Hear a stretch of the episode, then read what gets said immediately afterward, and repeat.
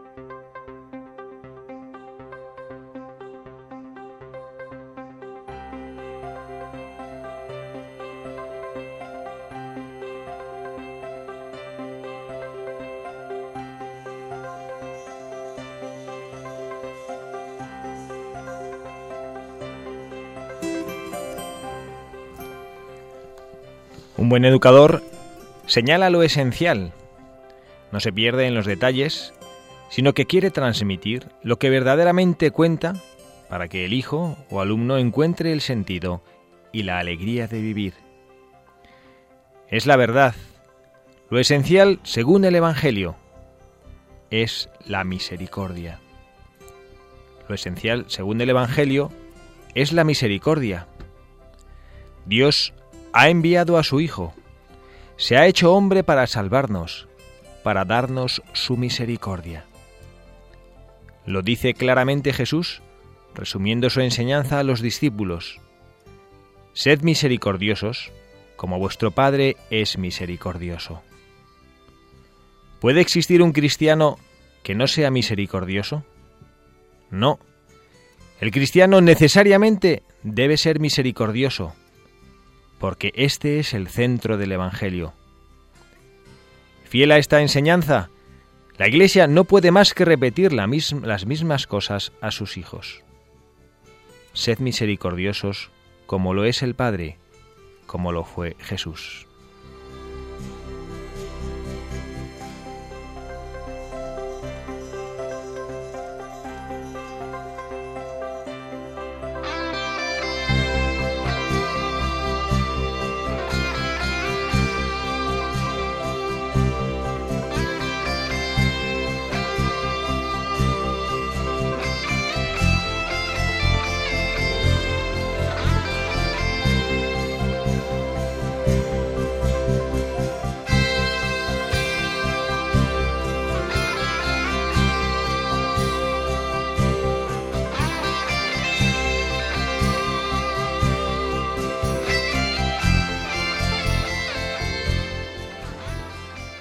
Muy buenas tardes, queridos amigos de Radio María, en este sábado 5 de septiembre del año 2015.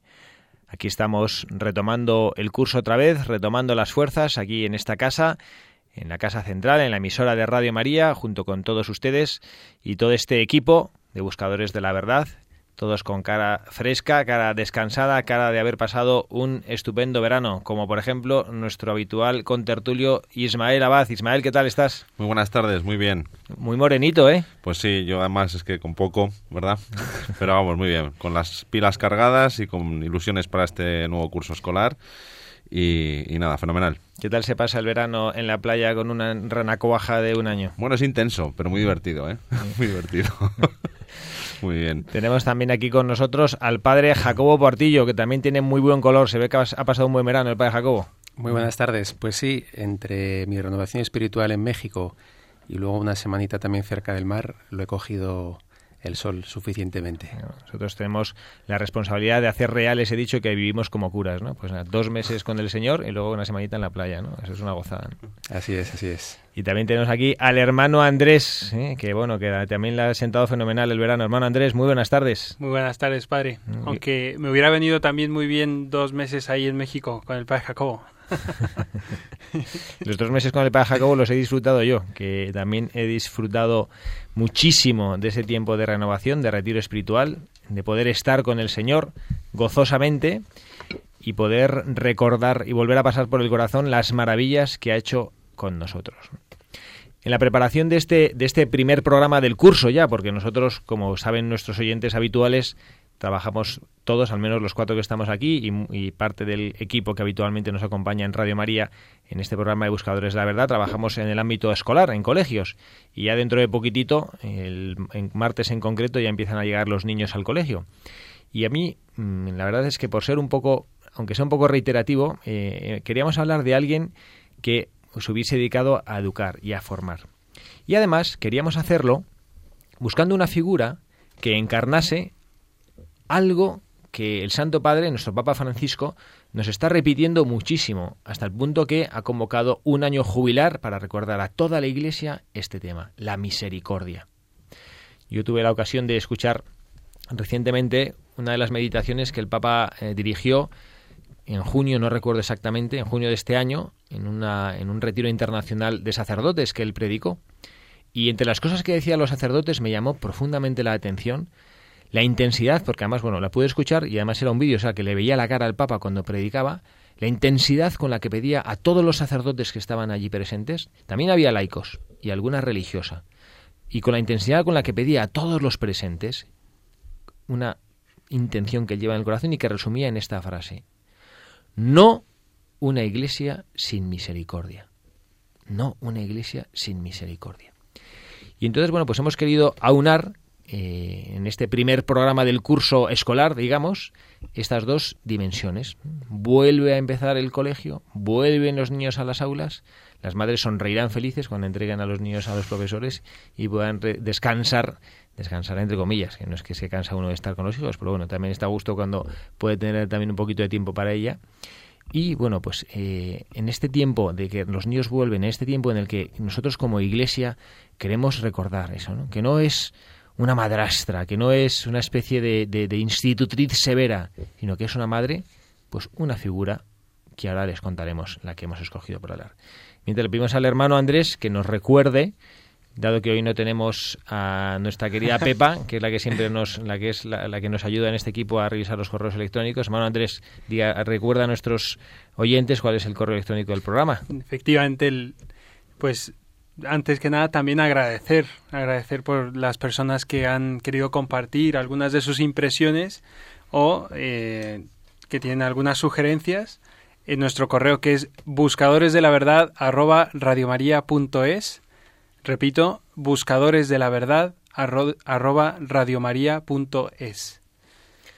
Bueno, pues ahora les leemos eh, una partecita de la biografía de este nuestro buscador, buscadora en concreto del día de hoy.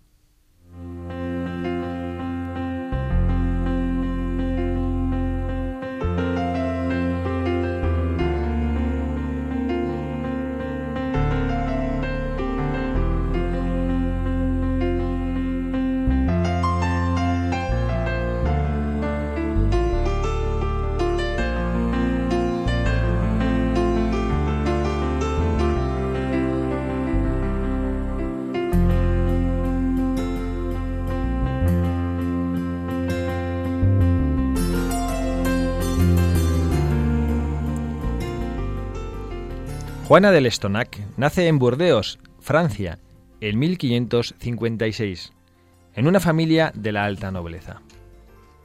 Nace en tiempos complicados y al mismo tiempo interesantes. La modernidad acababa de cambiar las claves de interpretación de la historia. Se estrenaba el esfuerzo de hacer dialogar la fe y la razón, la individualidad y lo socialmente establecido, la tradición y la innovación sobrina de Miguel de Montaigne, hombre erudito, famoso ya en su tiempo, un humanista y como buen humanista, amigo de gustar las cosas para elegir y discernir después, introdujo a Juana en este pensamiento y también en las nuevas corrientes de la modernidad. Se casó muy joven con Gastón de Montferrand, barón de Landirás, de la Motte y de otros lugares. Un buen partido y un buen hombre, según dicen. Muy pronto se convirtió en madre. Tuvo ocho hijos, tres de los cuales murieron de pequeños. A los 41 años enviudó y poco después tuvo también que asumir el dolor de la pérdida de su hijo mayor. Viuda con cuatro hijos en edades difíciles, su situación era la de una mujer, como diríamos ahora y salvando todas las distancias, con todas las cargas familiares. En estos momentos, decidió poner las energías no solo en los suyos, sino también en otros, ampliar sus relaciones más allá de los lazos sanguíneos. Empleaba sus influencias y las posibilidades que le daban para estar cerca de quienes no tenían las mismas ventajas, para procurar más dignidad en las familias empobrecidas, para acompañar a las personas enfermas, para alcanzar libertad a algunos presos. Se fraguaba en este tramo de su vida una actitud decidida de trabajar por los demás con todas sus fuerzas.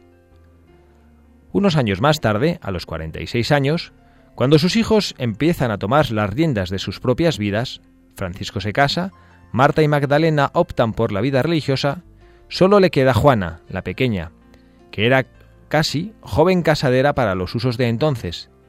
Decide entrar en el monasterio cisterciense de las Feullantinas de Toulouse. El monasterio de las Feullantinas era conocido por su estricta observancia y austeridad de vida, y Juana no pudo hacer frente a todo eso. Una tarde, la superiora del monasterio le comunicó que no podía asumir la responsabilidad de que siguiera allí. La historia de la orden en el relato de esa noche, la noche del cister, nos describe a una mujer en el más absoluto desconcierto, en auténtica confusión, afligida y triste. Es desde esa oscuridad desde la que Juana relee su vida y decide apostar por la confianza en Dios y en sí misma como buscadora de la verdad. Nos cuenta la historia de la orden que en ese momento encontró consuelo y luz. Comprendió que lejos de paralizarse, tenía que ponerse manos a la obra. Dice el texto de la historia de la orden vio un gran número de jóvenes a punto de caer en el abismo y comprendió que era ella quien debía tenderles la mano. Juana del Estonac ve a un montón de jóvenes en dificultad y comprende la importancia de tenderles la mano para evitar que se pierdan como personas. Intuye una misión educativa que poco tiene que ver con asistencialismos o beneficencias. Se trata de una tarea preventiva que les ayude a hacerse personas capaces, por sí mismas, para salir de la bruma. Se da un espacio para madurar la idea, para rumiarla en solitario, para confrontar y pedir consejo, y compagina al mismo tiempo este sueño con lo que la vida le traía. Otra epidemia de peste asola Burdeos, y era necesario echar una mano. Su hija Juana estaba preparando su boda y la requería. Cuando va teniendo las cosas más claras, busca la manera de llevarlo a cabo. Después de un proceso poco fácil, porque era distinto a lo que había hasta entonces, encuentra a dos jesuitas, el padre Tebords y el padre Raymond, que apoyan su empresa. Se le unen un grupo de mujeres que comparten su proyecto. El día 7 de marzo de 1606, Juana y sus primeras compañeras presentan el proyecto para que sea aprobado por la Iglesia. Tampoco fue fácil la aprobación, que no se hizo real hasta un año después, el 7 de abril de 1607. Juana del Estonac se atreve a identificarse con María de Nazaret, madre, buscadora de la presencia de Dios en el desconcierto y en lo desquebrajado, como ella quiere que sea la compañera y el modelo de referencia de la orden que acaba de nacer. De ahí lo de ponerla el nombre de Compañía de María. Es por, es, es por esto que sabemos por qué calificamos a Juana del Estonac de mujer de espíritu abierto, profunda conocedora de la problemática de su época, que fue capaz de implicarse en la búsqueda de soluciones y optó para encauzarlas por la educación del sector más desfavorecido de entonces, las mujeres. Su proyecto educativo nos habla de receptividad, de capacidad para dejarse impregnar por la diversidad, de capacidad para recoger de su tiempo aportaciones varias y trasladarlas al campo educativo, de gustar las cosas para elegir después. Algunas ideas calvinistas, el humanismo de Miguel de Montaigne, la experiencia ignaciana y el sistema pedagógico de los jesuitas se mezclaron con su larga e intensa experiencia de vida y fueron la base para su elaboración. Hoy, 400 años más tarde, nos encontramos con un proyecto enriquecido por el paso del tiempo y por el paso de diferentes contextos y culturas. La Compañía de María está presente en 26 países de cuatro continentes.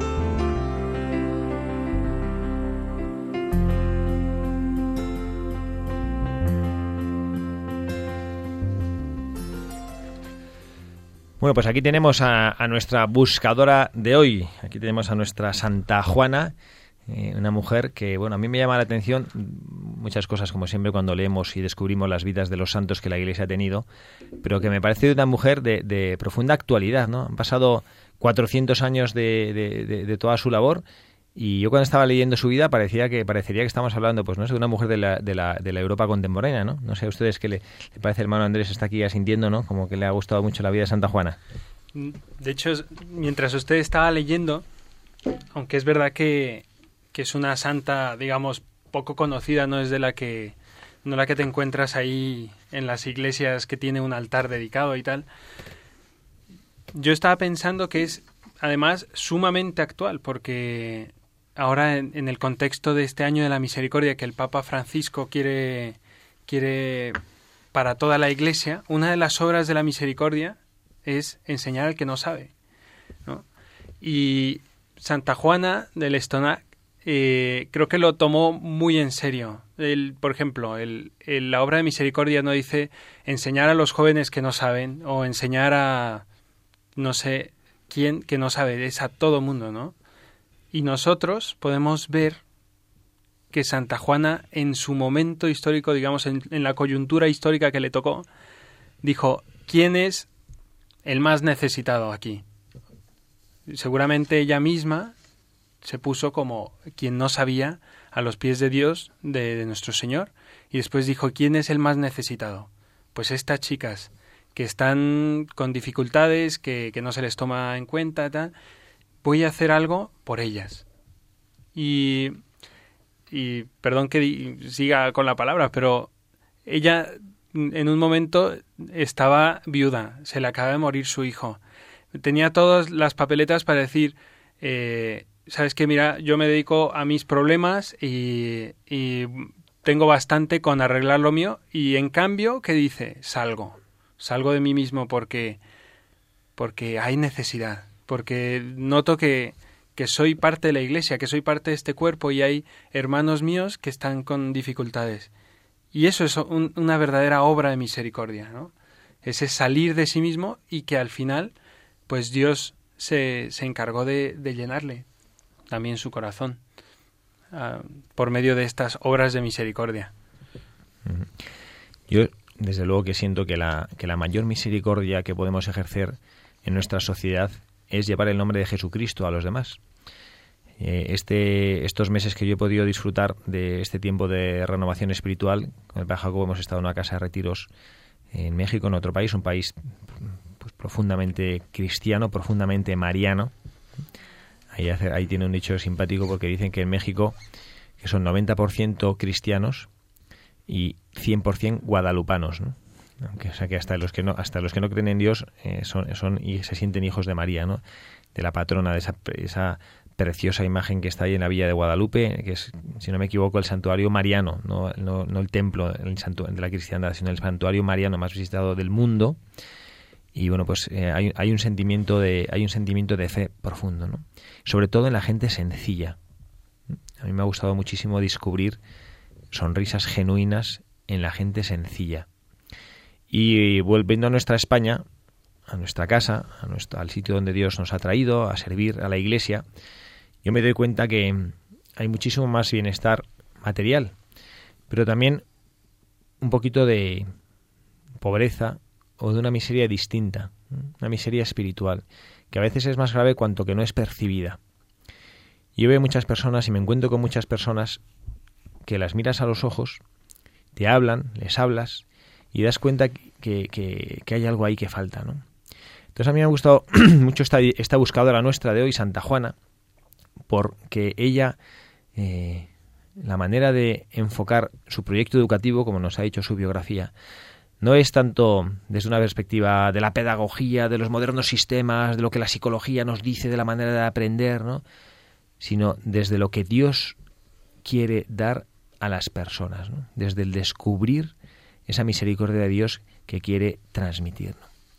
Y además me gusta particularmente porque yo en este, en este, perdón, no quiero ser muy autorreferencial, ¿no? Pero bueno, como tengo muchas cosas por las que dar gracias a Dios de este tiempo de, de reflexión y de meditación que he podido gozar este verano, una de las cosas que me ha llamado la atención y que me ha hecho meditar mucho es esta imagen cuando Jesucristo, en el Evangelio de San Mateo, cuando cuenta que él está eh, en el monte orando, ve cómo sus, eh, sus apóstoles están tratando de navegar ¿no? y, nadar en contra del viento y están ahí bregando y remando y no avanzan y no avanzan, ¿no? Y se empiezan a, y se empiezan a agobiar y él se acerca hacia ellos caminando sobre las aguas y se asustan, ¿no? Y que Pedro le dice, Señor, todos los conocemos, ¿no? Si eres tú, mándame ir a ti caminando sobre las aguas, ¿no? Y camina y se empieza a hundir, ¿no? Y es lo mismo que hemos leído, ¿no? Que el de la visión que, nuestra buscadora de hoy, nuestra buscadora de la verdad de hoy, tuvo en esa noche quizá oscura, ¿no? En la que vio jóvenes que estaban a punto de caer en el abismo el Evangelio nos habla de que Pedro se estaba hundiendo en el agua, ¿no? Pero cuando Pedro grita al Señor, Señor, sálvame. Estas dos palabras que ojalá tuviéramos nosotros en el corazón con más frecuencia.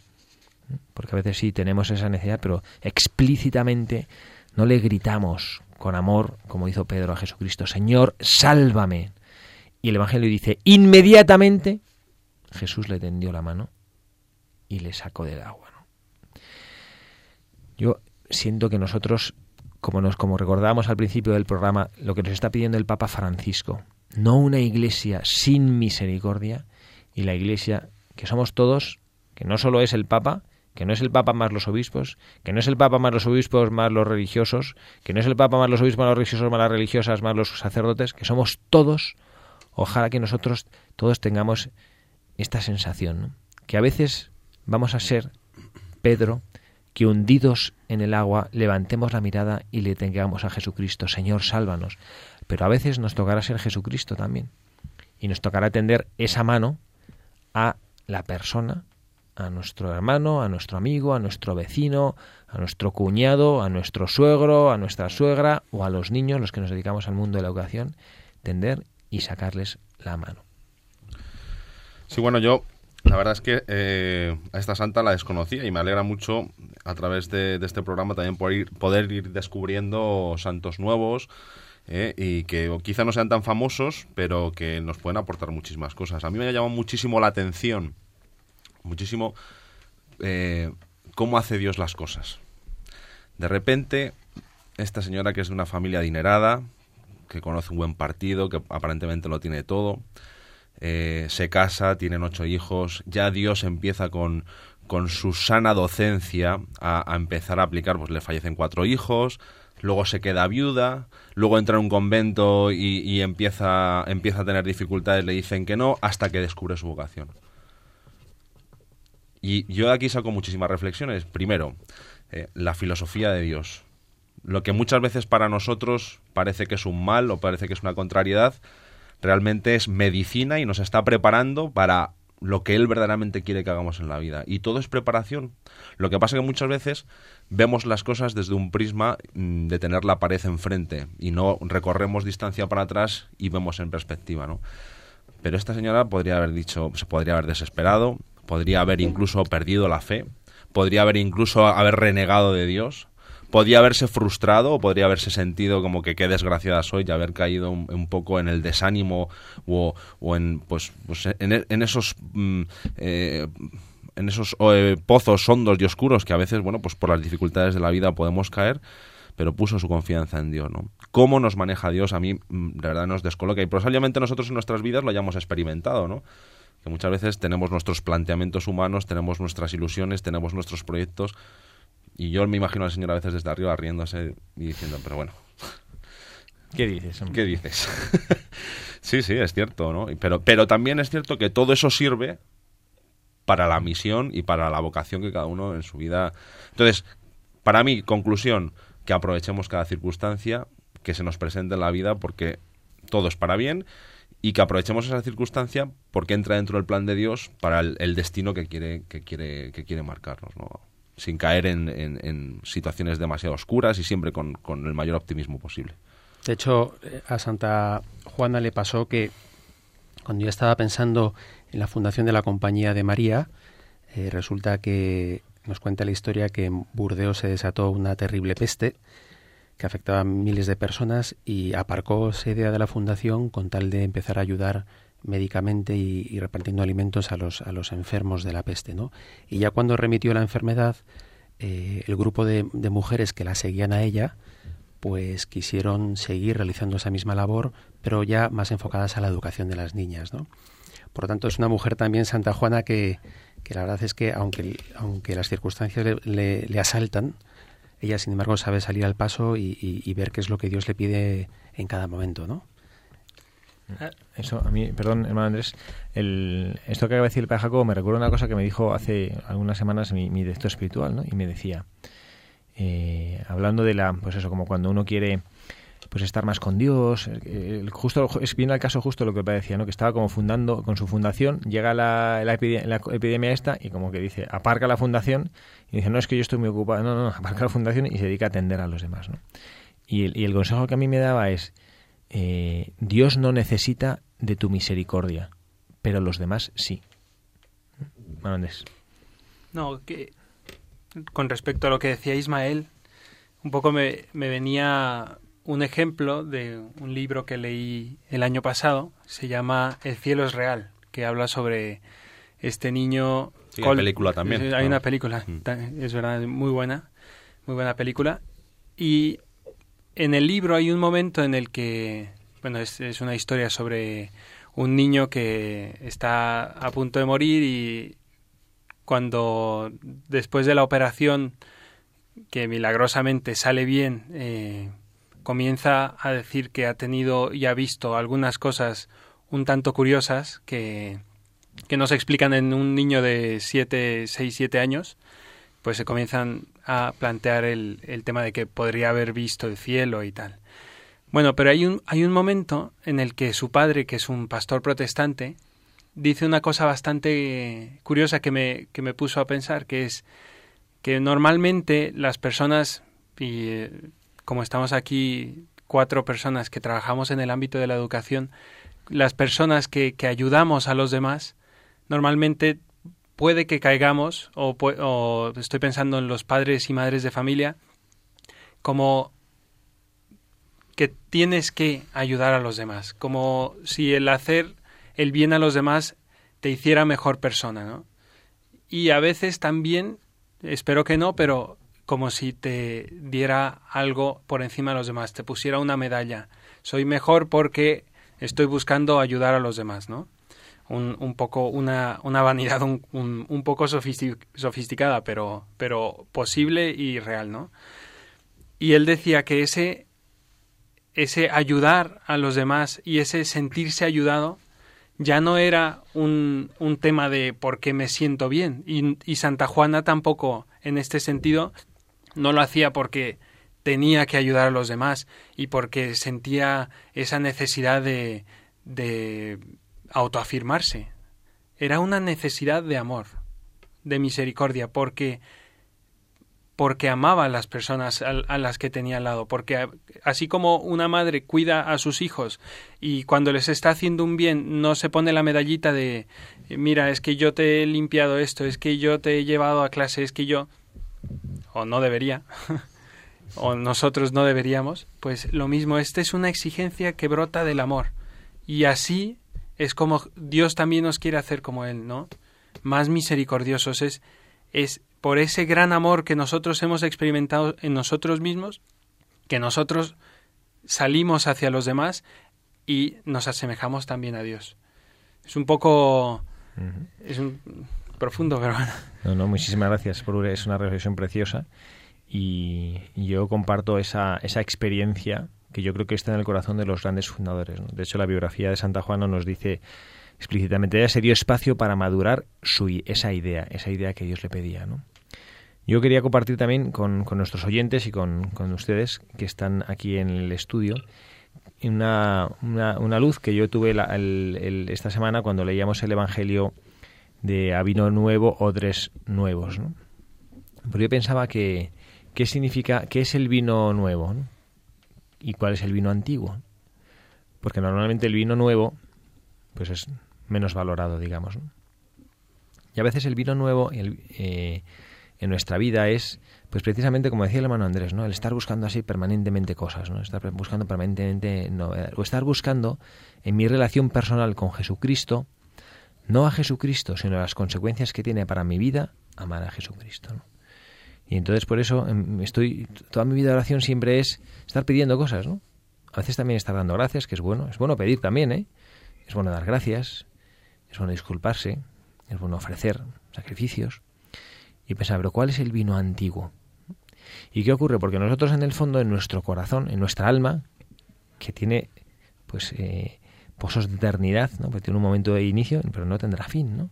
Nuestra alma, podemos decir que es en nuestro alma es como el odre viejo.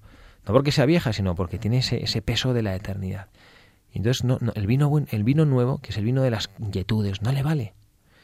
Vale el vino antiguo, que es el vino del amor de Dios. Y yo creo que y la, y la, luz que yo tenía, que coincide la verdad sorprendentemente con lo que el hermano Andrés ahora estaba explicando, es que qué gracia tiene que ser tan grande para nosotros cuando Dios nos concede, en vez de que nuestra inquietud y nuestro anhelo cotidiano de oración y de rezar y de pedir sea pedir cosas, porque lo que pido hoy no me valdrá para mañana y mañana estaré volviendo a pedir cosas. Entonces hay como un gran desasosiego vital de estar permanentemente con inquietud de pedir cosas, ¿no? Y ahora que me ayudes con esto, y ahora que me ayudes con mi, que mi nieto, que no sé qué, y ahora que, que insisto, que está bien pedir cosas, ¿no? Que lo necesitamos. Pero ¿puede ser este el centro de nuestra vida de relación con Dios? ¿No sería mejor que en el corazón de esa relación con Dios estuviera simplemente pedirle a Dios, permíteme vivir a tu lado, permíteme estar cerca de ti, permíteme no sentir, sentir, pero no sentir del sentimiento, sino del saber, del, de, de cómo el alma sabe que tú estás a mi lado y que yo estoy a tu lado. Porque si nosotros gozáramos de esa presencia, que es lo que los grandes santos han hecho, es lo que Santa Juana han hecho, si nosotros tuviéramos la seguridad espiritual de que Dios está conmigo, a pesar de no tener sentimiento, la Beata Teresa de Calcuta bien lo sabemos, cero sentimiento de la presencia de Dios, negrura espiritual pero ahí caminó, avanzó, hizo todo por amor, porque hizo esa experiencia del amor de Dios. Entonces, bueno, yo simplemente compartir con ustedes esto, ¿no? que, que, que, creo interesante mm, que pensemos ¿no? que en nuestra vida lo importante no es pues las cosas que pidamos, las gracias que nos dé concretas, sino que la gracia de las gracias, que es la presencia de Dios en nuestra vida. Vamos a hacer una brevísima pausa musical y estamos con ustedes a la vuelta de unos minutos. No sé si soñaba, no sé si dormía y la voz de un ángel dijo que te diga, celebra la vida.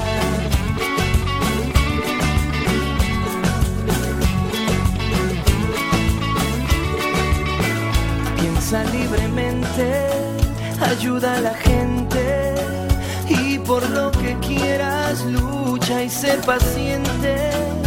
Lleva poca carga, a nada te aferres, porque en este mundo nada es para siempre.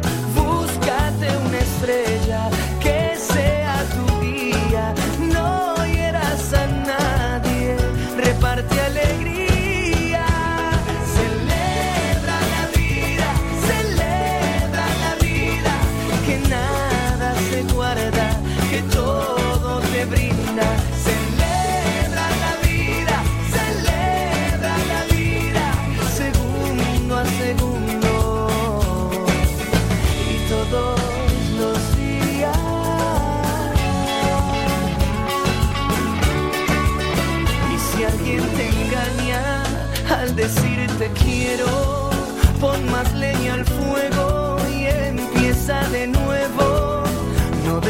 que caigan tus sueños al suelo, que mientras más amas, más cerca está el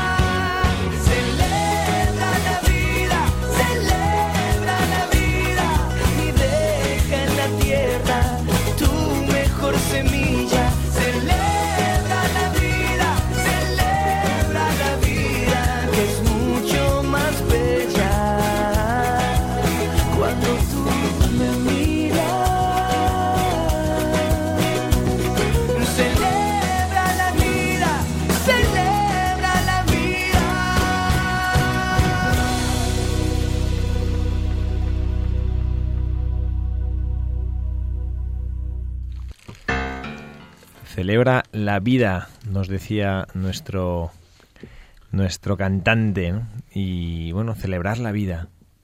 Y a veces yo veo veo personas que, que sienten que esta alegría como que es una cosa ficticia, ¿no? Como que no como que no como si no estuviera basada en algo en algo sólido y firme, ¿no?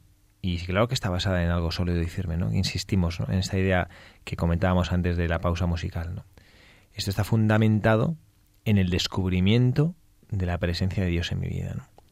Y, y es verdad que, que hay personas que lo hacen en una situación extraordinaria, ¿no? Mm, Yo vuelvo a, retomo la biografía que hemos leído de Santa Juana y dice que en ese momento, claro, es que hay que imaginarse, nosotros, no sé, Ismael o los, los laicos que nos escuchan, eh, no, no sé, pues probablemente se pueden hacer una idea de esta situación, pero yo como religioso, que he entregado mi vida a Dios en una familia religiosa, yo pienso, a mí me viene mi superior ahora y me dice que no puede asumir la responsabilidad de que yo esté allí, y como está diciendo, mira, abandone usted a esta familia religiosa, claro, a mí me parece poco lo que dice de, de esa noche oscura, de esa angustia que experimenta, ¿no? Pues dice, en el más absoluto desconcierto, en auténtica confusión, afligida y triste. Claro, es que eso, cu- cuando tú estás, cuando tú tomas una decisión de tu vida, de, entregarte y de seguirle a él, y es una decisión que has madurado y que la has pensado y que, te ha supuesto un sacrificio, y los instrumentos que Dios tiene para manifestarte tu, su voluntad, los superiores en la vida religiosa, te dice, mira, es que esto no es lo tuyo, pues a mí me, a mí me- vamos, me cuadra perfectamente esa, ese desasosiego que, que Santa Juana experimentó. ¿no? Y luego lo que, lo que también me cuadra, pero que de lo que estoy lejísimos de experimentar, es la paz que ella encontró. ¿Dónde encontró ella la paz? ¿no? Porque dice, es desde esa oscuridad, que esto es fácil decirlo, ¿eh? Cuando hablamos de la oscuridad de los demás, pero muchos de los que nos están escuchando seguramente han pasado por noches oscuras en su vida. ¿no? Por dificultades, pérdida de seres queridos, angustias materiales, enfermedades, y saben lo que es la oscuridad. Y la oscuridad no es agradable. La oscuridad no es la de la película. ¿eh? La oscuridad de una película, si te agobia, apagas la tele y sigues con tu vida, ¿no? O pasas rápido, ¿eh? si esta si es una película de, de DVD, eh, pasas rápido esa escena, ¿no? Y en la vida no se puede pasar rápido la escena de la oscuridad. Y, estás ahí metido, ¿no? Y, y dice, es desde esa oscuridad, es decir, desde, ese momento en el que no tiene nada a lo que agarrarse. Esto es la oscuridad, ¿no? Nosotros, por nuestra, por nuestra naturaleza, eh, nos da paz el, el saber dónde estamos. Ahora mismo estoy aquí en el estudio Radio María, levanto la cabeza y veo al hermano Andrés, a Ismael, a Jacobo, detrás del cristal veo a Nico, ¿no? y do- ya sé, dónde- estoy.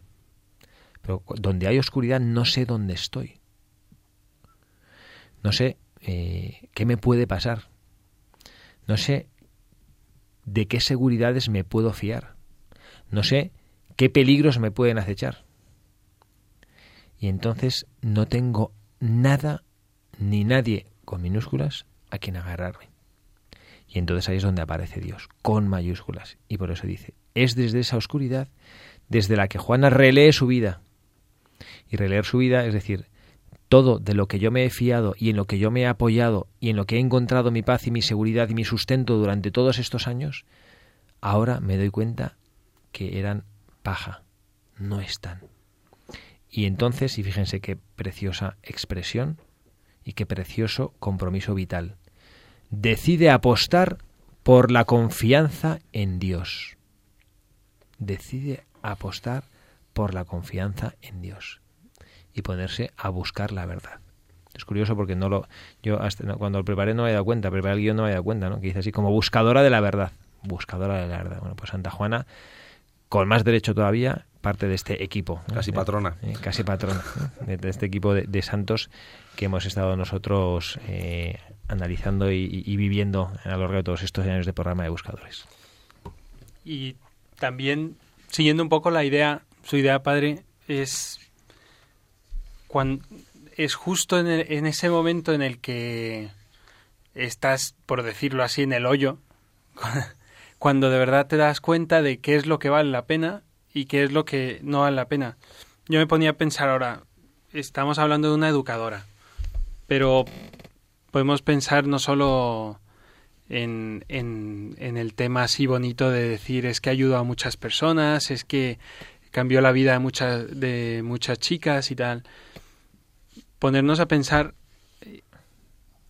cuando tuvo esas dudas fuertes sobre qué hacer con su vida, qué hacer con la vida de las personas que le rodeaban, cuando se enfrentaba a los problemas concretos de esta chica que, eh, no sé, que, tiene, tiene el problema que la contratación que tiene es muy baja y a lo mejor coge otro trabajo que, que no le conviene para su dignidad personal y que no sé, su sobrino que está en unas malas movidas y ¿qué, cuál, ¿cuál es la respuesta en ese momento que una persona puede, puede, puede tener, ¿no? frente a la realidad? Y me deja perplejo, humanamente hablando, pero seguramente con ella tuvo en ese momento pues la gracia de Dios para decir como cualquiera de nosotros puede decir, yo no tengo la respuesta, y yo no me puedo dar la respuesta, pero Dios sí.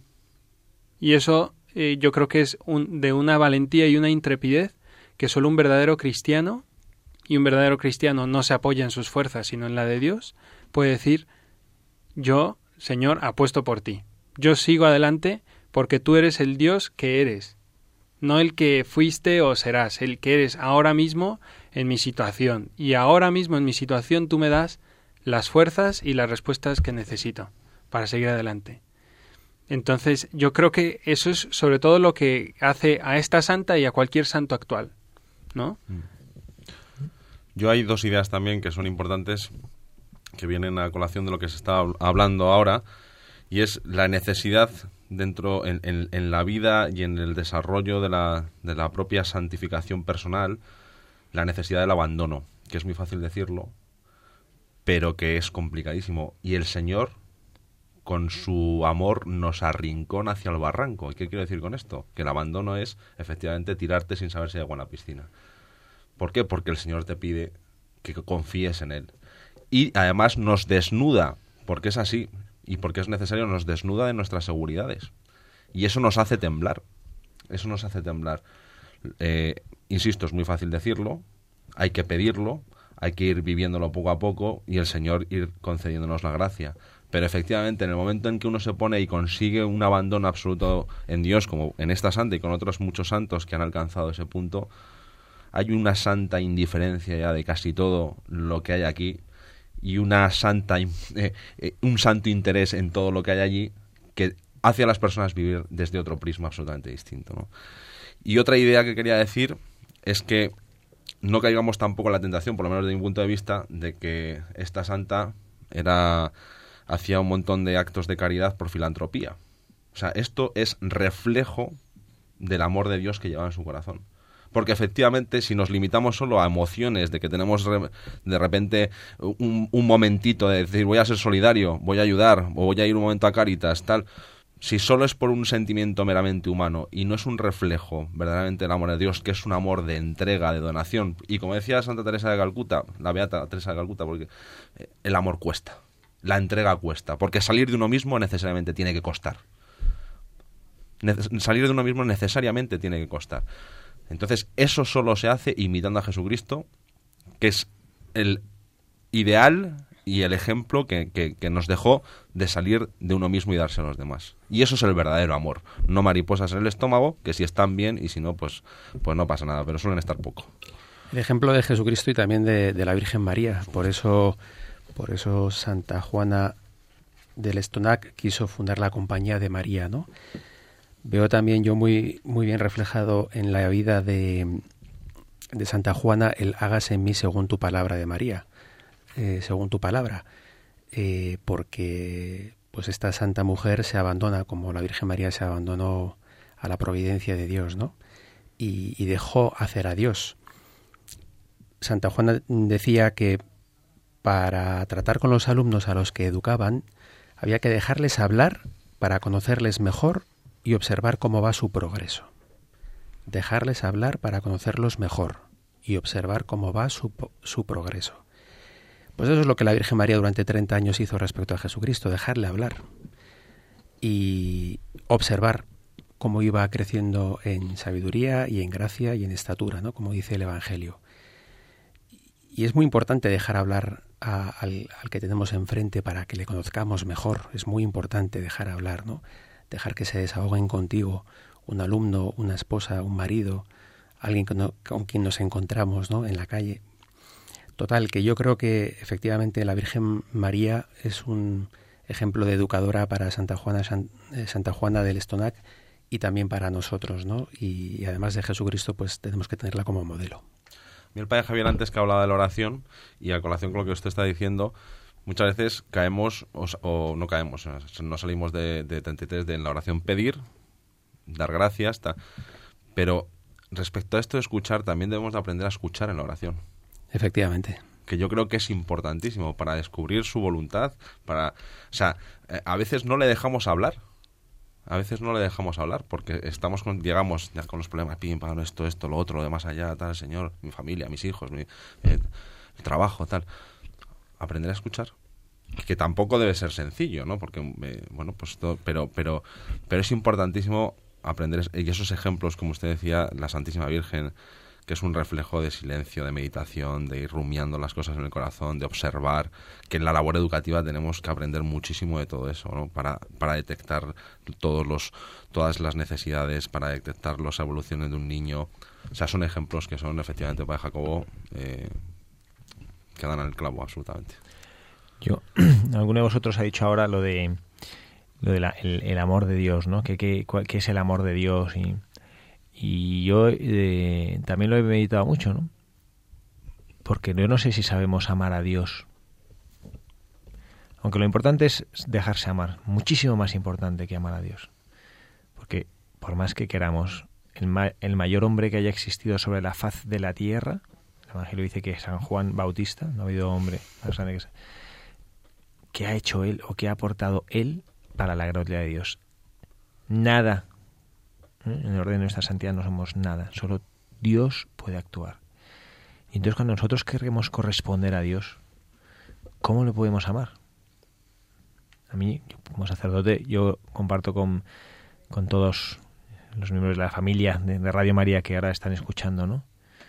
Mm, leo en una obra, en un, me imagino que todos nos pasa igual, ¿no? Que leemos en alguna obra de algún santo, yo estoy en, profundamente enamorado de Dios. Y yo digo, yo es que también quiero estar enamorado de Dios, pero, pero no sé qué, qué, sentimiento debería tener, ¿no? Bueno, pues a este respecto hay que ver lo que los santos que nos han precedido nos han dicho y tenemos la gracia de tener doctores de la Iglesia abundantes y una de ellas, Santa Teresa de Jesús, que estamos todavía en su jubileo, hablando en el libro de las moradas sobre el amor, dice una cosa tan bonita como esta. Es, una, es un libro que ella escribe a sus monjas. El libro de las moradas eh, lo escribe ella a las religiosas carmelitas, ¿no? para que aprendan a crecer en, virtud y en oración. Y dice, Solo quiero que estéis advertidas que para aprovechar mucho en este camino y subir a las moradas que deseamos, no está la cosa en pensar mucho, sino en amar mucho. Y así lo que más os despertaré a amar, eso haced. Y ahora dice ella, quizá no sabemos qué es amor, y no me espantaré mucho, porque no está en el mayor gusto, sino en la mayor determinación de desear contentar en todo a Dios y procurar en cuanto pudiéramos no ofenderle, y rogarle que vaya siempre adelante la honra y gloria de su Hijo y el aumento de la Iglesia católica.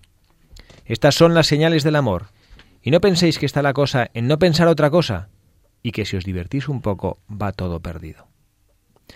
Bueno, no sé a vosotros, pero a mí esto me, me, llena muchísimo, ¿no? Y me da mucha paz saber que, que, que una gran santa de la Iglesia, como también Santa Juana lo es, aquí no sé, en la iglesia, no sé, Dios sabrá cómo catalogar el gran santo o el pequeño santo, ¿no? Pero que dice eso, ¿no? Que no está la cosa en pensar mucho, ¿no? Sino que, que, bueno, pues que el centro y el, y el amar a Jesucristo y el amar a Dios está simplemente en desear contentarle, desear contentarle, ¿no? Bueno, pues el tiempo se nos ha ido. ¿eh? Son las, casi van a ser las 7 menos 5 y bueno, pues nos toca ya despedir este programa. Padre Jacobo, muchísimas gracias por estar aquí con nosotros otra tarde. Pues muchas gracias a usted, Padre Javier, y me quedo con esa frase de Santa Teresa de que amar a Dios es contentar a Dios. Eso es sencillísimo. Haciendo lo que hagamos podemos estar contentándoles, ¿no? Y me voy con, ese propósito realmente. Muchas gracias. Ismael, Muchísimas gracias. Muchas gracias, un placer otra vez aquí. Saludamos a tu Isabel y a tu Jimenita. Eso, un beso muy fuerte. Y a la que se está fabricando. A la que está, a la que está esperando para salir a, ver la luz del mundo. Sí, eso es, eso es. Hermano Andrés López, muchísimas gracias por estar aquí con nosotros. Gracias de nuevo, padre, por la invitación. Y también recordar, si tenéis cualquier comentario o si queréis compartir algo, pues está ahí el, el correo buscadores de la verdad arroba radiomaria.es buscadores de la verdad arroba radiomaria.es muchas gracias padre. Bueno pues quien les habla también el padre Javier Cereceda se despide de ustedes. Dios mediante aquí estaremos dentro de 15 días acompañándoles acompañándoles con María ayudándonos todos juntos en estas reflexiones en voz alta para conocer para vivir más de cerca esta verdad que es Jesucristo.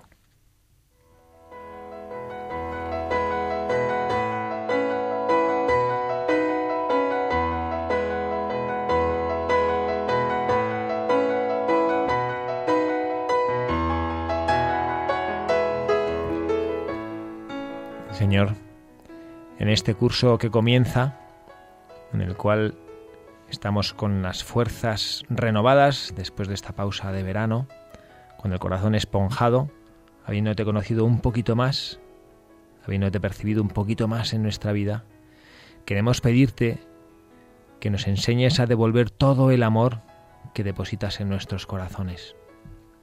Queremos saber y creer que la vida se resume en conocerte y amarte a ti, y que todo lo demás es parte de este gran regalo que es el amor. Nuestras familias, los esposos, las esposas, los hijos, el amor que se intercambia no es sino el reflejo del amor que tú nos tienes y que tú nos das. Ayúdanos, Señor, a buscarte a ti sobre todas las cosas.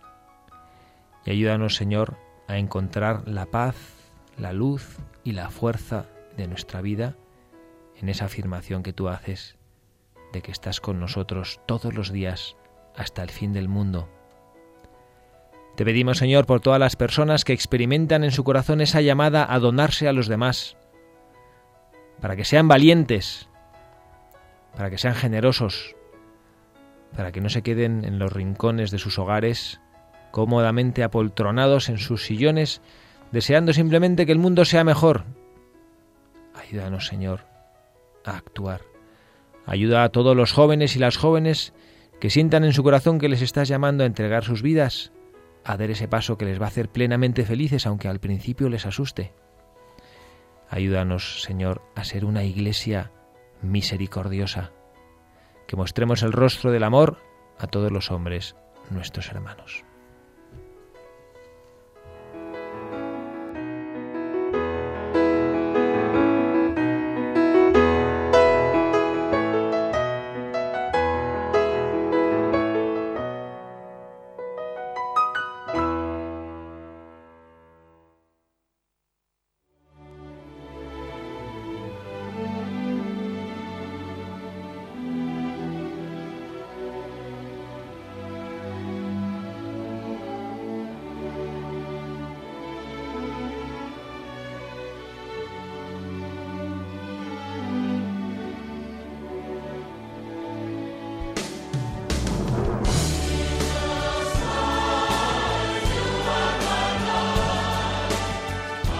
Han escuchado Buscadores de la Verdad, un programa dirigido por el padre Javier Cereceda y ubicado dentro de la sección Reflexiones en voz alta.